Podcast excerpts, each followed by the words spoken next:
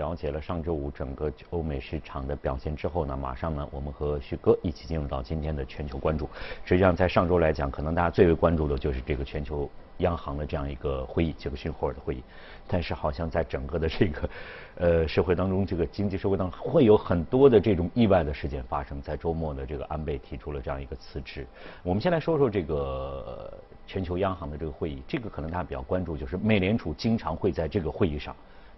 公布他们的一些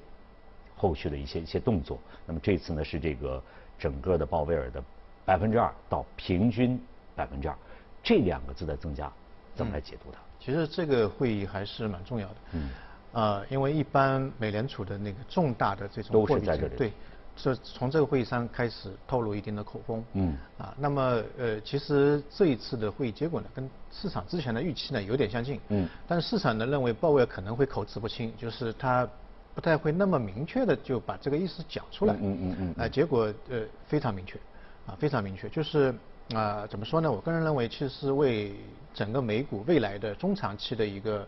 呃牛市。其实是扫清了一个障碍。啊，现在刚才新闻当中也听到，就是大家对于一个啊未来涨还是跌是有是有一个争议的，或者说它的基本面跟目前的股价是不是有比较大的背离是有个争议的。那么呃这次会议之后，其实我个人认为，一个是对美国的资本市场，第二个对于全球的资本市场啊都是一个比较大的一个利好，特别是中长期的一个一个一个利好。那么这次会议当中呢，其实我我相信其他嘉宾可能也解读过，但是我还想着重的去讲一下。一个呢就是它里面有一个是叫定量，就是蛮明确的，就是一个数数字。啊，过去的话，我们知道二零一二年的时候，美联储把这个通胀的指标就定在一个百分之二，这是一个点，就是一条红线。嗯你。如果说它的经济数据好啊，或者说它 CPI 接近于百分之二的话，市场就有一个预期，嗯。美联储要升息了，因为它是有个前瞻性的，不能碰到那个才才升息嘛，它提前就要升息了。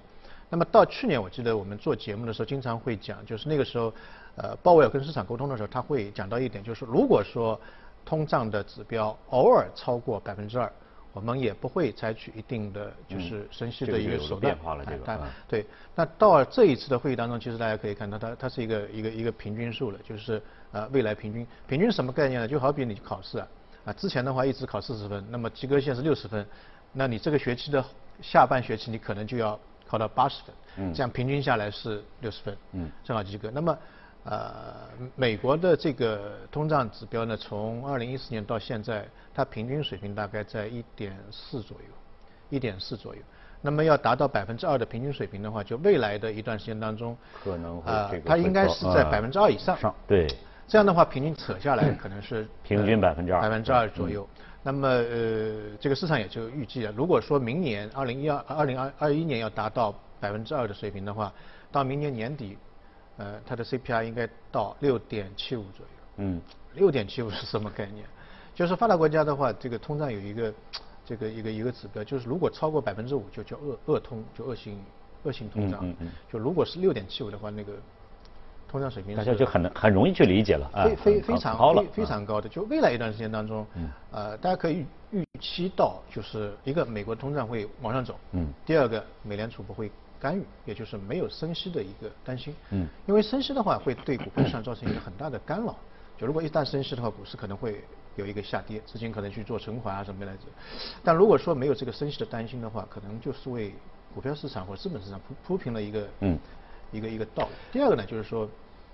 它有个定性。以前的话呢，呃，特别去年其实美国经济数据有些数数据还不错，特别是它的就业市场。啊，非农就业一直是十八万这些数据大家也比较关注的，对对。但是呢，美联储有一个叫菲利普斯曲线，就是他看，如果说就业特别好的话呢，他可能会加息，因为就业跟这个通胀有一个直接的关系。就比如说每个人都找到工作了，啊，然后呢，雇主呢又找不到好的这个人手，他会。给你加工资，嗯，抢人，这是消费，呃，对。那么老百姓有了这个钱，或者说工资涨了，就会去消费，嗯，消费的话就会买东西，买东西的话物价就会推升物价，嗯。那么物价一旦上涨，就经济过热，那么美联储就要加息，所以这个逻辑是这样的，嗯。那么现在呢，就是说明美美联储认为，鲍威尔认为，如果说未来一段时间当中就业市场非常好，甚至到了一个历史的高位，我们也不会断然的加息，嗯。就是说，呃，因为现在其实，呃，这个这次疫情对美国经济影响还是比较大的，很多人就失业了嘛，所以它的基数已经降得很低了。未来一段时间当中，如果疫情慢慢过去的话，它的就业市场会出现一个非常好的一个迹象。嗯那么这个时候大家又要担心了啊，你是不是美联储又要开始 加息了？开始加息了，进入一个加息周期呢？那所以它呢，就是现在就一刀把它拉断了。啊，就是说你如果未来一段时间看到，哎，非农就业数据好，失业率非常低，我们也不会，我们也不会就断然断然的这个这个加息。原因就在于，他讲的这个逻辑也对的，就是现在美国的整个呃劳动力市场大部分还是一些蓝领工啊什么，他们的收入其实没有太大的一个提高。现在我们看到的呃所谓的这个通胀，其实还是有点。被高估了，就是贫富差距比较大，还是被高估了。所以你看到的这个就业市场非常好，收入比较高啊，其实对于最终的 CPI 的影响可能并不是啊特别大。嗯。所以啊，无论是从平均百分之二，还是从这个这个未来的这个就业市场的一个好转来看，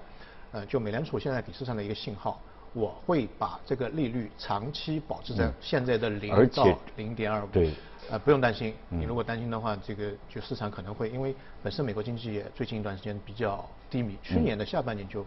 啊开始有一些问题了，在疫情之前，所以啊去年的十月份开始，美国就进行了一个 QE，就是疫情呃这个出来之前就开始呃这个不断的释放流动性，所以现在他这个这个言论或或者观点或者说他的整个货币政策的一个定调啊，我们可以看到中长期来看的话，呃对于整个资本市场。或者流动性是一个比较大，平均百分之二，而且他也没说我在哪个时间点，这个这个也也是一个非常关键的一个一个问题，这个时间是有有可能无限延长的一个情况。那么短期来看的话呢，那我们我们可以看到，其实其实像那个黄金现在呃这个受了一个打压了，一千九百八十，啊一千九百八十，因为流动性大嘛，就市场市场当中钱多嘛，所以就对于那种抗通胀的那种东西，它有天然的敏感性。啊一旦如果未来真的到六点七五。美国的 CPI 到六点七五，那这个，对你不要说，这个就是比较大家比较关注。你既然出了这样一个言论，出了这样一个举措，那么各国的央行都有可能是做出会有后续的一个动作啊，就会会跟着跟着走嘛。那么这个后续动作会产生什么样的一个影响？就会出现了。就是说，未来的整个全球通胀可能会会比我们预想的会更更大一点。嗯啊，因为本身我们可以看到，自从疫情开始之后，美国的这个放水的这个力度是。非常逐渐的加强，四月份的时候，三月份的时候，它的资产负债表四万亿，那现在是七万亿，也就增加了百分之七十五的货币，啊，在这个这个美联储的这个央行里面，而而且我们可以看到，呃，九月份之后，他们那个那个那个议议会回来之后，放假回来之后，就第二轮的这个刺激计划还要出来，嗯，那所以呃，第二轮再再放水的话，整个量会呃非常大，那美国的这个放水。它会有外溢性的，就是它的这个美元会这个是非常关键的，遇到全球性的这个都会产生。如果它还继续保持一个比较低的利率，也就是这些放出去的水不会回来。它如果说利率提高之后的外面的水、外面的美金都会回到美国。那如果说它还是保持长期的低利率的话，对全球的这个流动性，其实是一个比较大的冲击，也就是全球的这个货币量会会比较大的。那么货币量大的话，利率又不提高，那就有一个通胀的一个一个担心。那通胀的话，就是一些抗通胀的东西可能会。呃，比较受到欢迎，所以我们隔夜看到这个黄金啊，还有白银这些贵金属的这个涨势，相对来说会比较大一点。嗯。那另外一个就是资本市场，比如说呃全球的股票市场啊，因为钱多嘛，那么这个股价也会可能会受到一个支持。那我们其实呃可以想见，就是现在美国大选其实是蛮蛮临近了嘛，也是相当于鲍威尔是帮了这个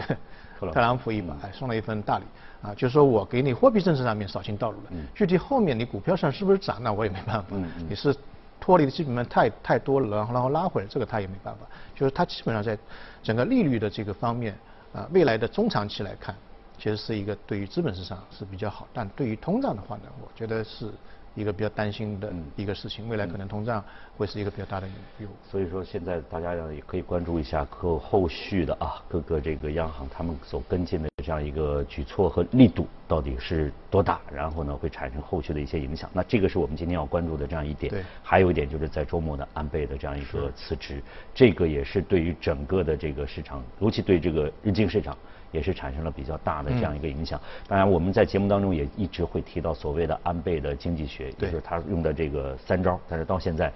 呃，你去看一下，现在他的整个的这样一个国民的全国的这个，还不如他二零一二年可能还也差不多，可能可能稍微是是低一点点症状。也就是他这他这八年等于白干了。在这样一种情况之下，所谓的它的货币政策、财政政策，还有这个是呃整个的鼓励全民的这样一个一个所谓的这样一些方法，那么怎么来评判它这个事件有可能对市场产生的影响？嗯，就是我个人认为，其实整个它的这个安倍经济学，二零一二年开始的。二零一二年十二月他上台，对，到到现在为止，其实运行的就是波澜不惊啊，又又又没有什么非常大的对于日本经济的一个促进，当然也没有什么大的问题。那么整个政策应该没有会有太大的一个一个改变，因为它本身已经呃在这个首相位置上已经八年了，将近八年的时，八年了，再加之现在全球的这个整个环境比较动荡，那嗯他的续任者或者说下一个候选人不太会去全盘推翻他，呃，这个风险。更大风险太太太大了，本身它已经运行了已已已经八年了，而且它的整个呃政策相对来说比较完善，因为一个是财政刺激，对吧？嗯。就是造铁路啊什么基建啊，另外一个就是投放大量的这个货币货币对宽松，我们叫美国叫 QE，日本叫 QQE，就超级宽松啊，超级宽松。那么这两块都是要用钱的嘛？嗯。那后面这个结构性的改革就是把那个消费税百分之五升到百分之八，去年又从八。涨到了十，那就是提供不断的这个子弹和资金去去运营，所以它整个体系是相对来讲会比较比较完善一点。另外一个呢，就是说它呃，我觉得比较大的贡献就在于它在位的时间比较长，整个政策的连贯性啊比较好，大家也也能够预期到未来会会是怎么样，因为它其实还有两年嘛，就是其实应该还有两年。那么现在因为它的身身体健康问题，所以提出一个。一个赤字。那么对于我个人认为，对于日本最大的挑战就在于，如果说新上来的一任首相，大家都会质疑他的这个政策会不会有一些调整。嗯。那么这个调整会不会带来一些负面的一些一些风险？嗯。所以在这个辞职的消息出来之前，呃，之后我们大家可以看到，这个日经指数，也就是日本的股票指数，其实出现了一个呃比较大大的大的动荡。对。其实日经指数在安倍上来之后，日本的股票市场是涨的。比较多的，嗯，比较多的。零九年的时候最低是七千点，现在是两万两千点，也就是涨了涨了三倍多。嗯，那么这种三倍多的涨势，随着它的利润会不会有一个比较大的一个回撤？大家都对未来的这个这个政策的连贯性是会有一个比较大的担心。但是呢，我个人认为其实嗯问题不是特别大，可能震荡之后还是会往上走，因为第一个它的整个货币宽松的政策不太。会有一个变化。安倍经济学是安倍是一个总的规划师，但这里面操盘的，就是操刀的是他的那个 黑田东彦，就是他的央行行长嘛。他一三年的时候把他拎到那个啊行长位置了，一八年的时候又让他连任了。那么这个黑田东彦是具体的就是去操作这个呃安倍经济学的一个呃第一第一号的这个人物。那么他的任期是到二零二三年四月份，也就还有还有两年，还有两年。所以短期来看。呃，基本上没有呃太太大的变化。另外一个，我们刚才也讲到，像美国现在，你看它保持一个长期的这个呃利率处于一个低水位的状态，而且后面还有第二轮的这个刺激计划，所以全球。这个央行的步调都应该是一致的。你在这个情况下，有人说可能安倍下台之后，哎，这个日本的负利率会变成一个正利率，然后这个钞票会少印一点，这可能性我觉得是不是特别大，还是会延续它的。这个整个整个一个，其实还有很多的不确定性。也有前两天看到一则消息，也提到了日本很多的相当大比例的一些企业在在质疑明年的这个奥运会。啊，就是这个如果说不举办的话，啊，那怎么办？这个如果真不举办的话，那对日本经济又又应该说又会产生比较大的这样一个不利的这样一个影响。雪雪上加霜嘛，因为四年一次嘛，你本来就推了一年了，再往后推就基本上就不太可能了，取取消了嘛。再加之现在最近一段时间，呃，日本的这个疫情又有点反复，包括他九月份。呃，把这个边境再度开放的话，大家也有质疑，是不是会有就输入性的一些一些病例，至少是增加了风险嘛，对吧？对。所以这个东西呢，就是在这个节骨眼上面，这个 事情真的是一一件赶一件的在在在出来。对，所以今年下半年，我个人认为，其实黑天鹅事件。有可能会，还还还还还是蛮多。但是单纯从这个事件上面来来解读的话呢，我个人认为，第一个，日本的股票市场可能会有有一点动荡，但是呢，它政策还是会延续。所以再往下走，比如说股票上出现一个比较大的调整的话，反而可能会是一个呃是一个机会，因为它的整个货币政策没有变，啊，它的那个财政刺激政策啊没有变。那么另外一个就是它的这个货币就是日元。呃，日元的话，大家可以看到它的这个，哎，突然间就就就就走强了，嗯，因为呃，日元现在是这这个金融世界当中的三种最重要的避险对东西之一嘛，美元，呃，这个黄金，日元，呃，再加上日元，那么这个事情又是发生在日日本本土之内的，所以日本日元的那个避险性马上。呃，就就就就就出现日元未来一段时间当中，可能还会继续有一些走强的一个一个迹象，因为如果下半年再发生一些黑黑天鹅事件，在日本就国外，那么这个日元的这个避险的属性又会出现比较强劲的一个。好，那非常感谢许哥呢这一时段呢给我们做的解读，马上呢我们再来关注一下今天的热股。好，我们今天给大家带来的是这个。德士龙啊，这个航空方面的，这个大家可能因为这个疫情原因，对于这这一领域比较比比啊比较关注，因为它受的影响也可能比较大一些。那为什么会把它给单提出来？呃，航空其实分为军军用跟民民航嘛，民民用嘛。那么民用当中，其实它是做通用航空的。啊，通用航空，通用航空就是小飞机啊、商务飞机啊、私人飞机啊那那那一类的，嗯嗯嗯，那一类。跟这个民航还还还不太一样。对，那么呃，在这一轮疫情当中，民航就是客机这个影响影响比较大一些，比较大。像波音的话，现在还跌了一半左右，今年啊，大概跌了百分之四十六左右。那这个的话呢，现在到现在为止，今年大大概跌了百分之十。那跌得深的时候也是比较深，但后面的反弹比较快，因为小飞机嘛。你现在如果说大飞机你不能飞的话，那个小飞机反而这个市场慢慢而且这个商务市场应该比较灵活嘛，嗯，就要像美国的话，这个通用航空它的呃发展应该是全球是最最最最最最快的一个，它的整个飞机大概占到全球的通用航空的百分之六十左右，嗯，这个机量啊非常大，大概十五万架的呃飞机。那么通用航空我之所以想想讲这个呢，就是我个人觉得国内的这个通用航空这个领域或者板块。未来会有比较大的增长。我们去跟美国比较的话，两个这个增长的就是规模差异实在太大了。中国现在这个通用航空的这个飞机大概是三千多架，啊三千多架，那机场只有五百个，美国的机场是两万个通用航空的机场。这个是通用航空就就是它的那个成本比较比较低嘛，有一些啊，比方说呃湖面上面也可以停，比如阿拉斯加的那个冰面上面啊也可以停，十字路上啊草地上面都可以。都可以降落。嗯。那么，呃，整个未来国内的这个通用航空的这个，包括机场，一个是基建，对吧？另外一个这个飞机的一个一个一个制造，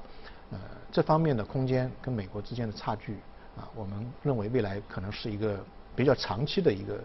一个利好的一个板块。嗯嗯嗯。我们下面再来看一下，有可能对于这个国内的相关的呃一些企业，包括一些上市公司，啊来了解一下。呃，我印象当中，前两天我们的记者呢也到我们上海的这个呃临港去进行一个采访，也是采访了一家类似于这样的一个企业。我看到他那个片子回来，这个这个飞机不大，可能就两三个人坐在上，但是它可以水面的起降。对，也可以陆地的这个起降，但是他开了个玩笑，我们记者说就是没有空调，这是。但这个应该是我们看可能看到的就是您刚才提到了，我们会有这样跟比较大的一个差距的，但实际上这个差距也是我们上升的一个空间在这方面，非常大的一个非常大的一个空间，因为而且对，我们在这个虹桥会有这样一个相关的一些一些这个展会，包括这个航空这方面的展会，可能大家也开始关注这些商务机的这样一个。市场市场发展嗯，因为美国的中产阶级大概一亿，啊，中国的中产阶级有四亿，所以这个体量的级别的人的需求，未来一段时间是一个非常非常庞大的一个市场，而且。